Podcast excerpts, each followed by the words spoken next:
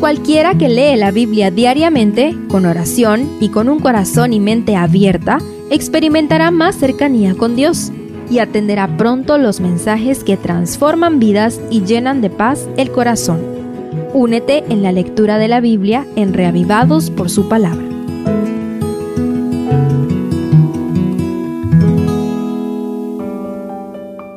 Segundo de Crónicas 16.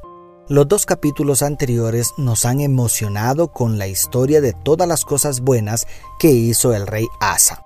Pero ahora veremos que las buenas obras no son garantía de quedarnos en el camino recto. Estudiemos este capítulo a la luz de tres necedades de Asa al final de su reinado. Como vimos anteriormente, muchos israelitas de las diez tribus del norte se pasaron al reino de Judá a partir de la victoria contra Seraj, el rey de los etíopes. Este éxodo hizo que el rey Baasa del reino del norte buscara colocar una fortaleza en Ramá de Benjamín para prevenir que nadie saliera o entrara en ayuda de Asa, rey de Judá, como vemos en el verso 1 según la Biblia de las Américas. Esto da ocasión para que Asa cometa la primera gran necedad.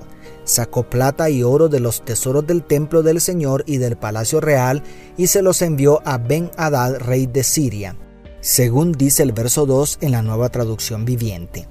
Y junto con el oro el mensaje, hagamos un pacto entre tú y yo, como el que hicieron tu padre y el mío. Aquí te envío oro y plata. Anula tu pacto con Baasa, rey de Israel, para que se marche de aquí, declara el verso 3 en la nueva versión internacional.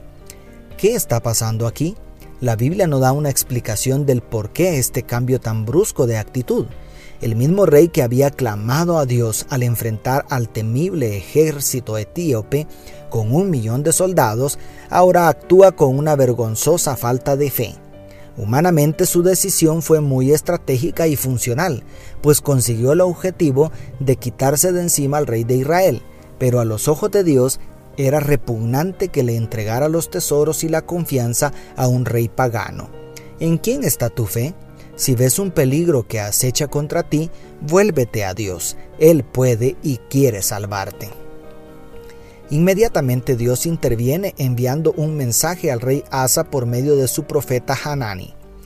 Por cuanto te has apoyado en el rey de Siria y no te apoyaste en Jehová, tu Dios, por eso el ejército del rey de Siria ha escapado de tus manos. Locamente has procedido en esto, por eso, de aquí en adelante habrá más guerra contra ti, declaran los versos 7 al 9. Las soluciones humanas parecen inteligentes, pero no son realmente efectivas. Con la alianza con el enemigo, Asa se quitó de encima el pequeño peligro del momento, pero el oro y la plata no pudieron comprar la lealtad del enemigo. Hablo como si hubiese posibilidad alguna de que el enemigo nos quiera ayudar. Si Asa hubiese vuelto a poner su confianza en Dios, hubiera derrotado no solo a los israelitas, sino al verdadero enemigo, Siria. Por otro lado, además de la locura de negociar con la mafia, se suma la necedad de no aceptar la reprensión enviada por Dios.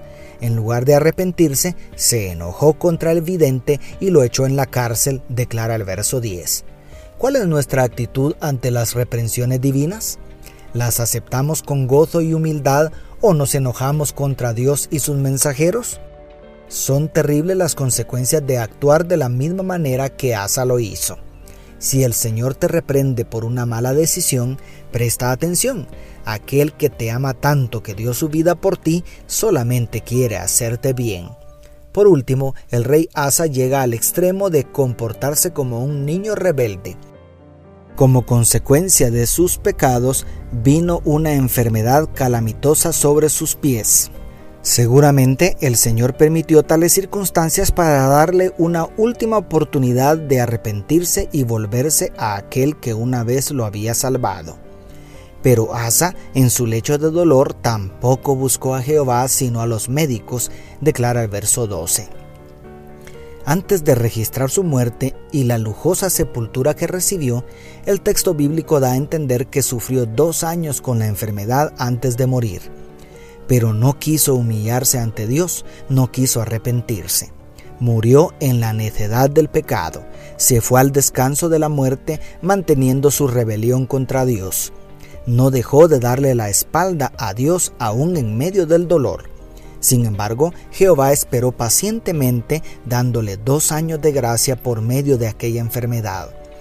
¿Cómo puede el ser humano endurecer tanto su corazón? Si oyeres hoy su voz, no endurezcáis vuestros corazones, nos dice el Espíritu Santo en este día.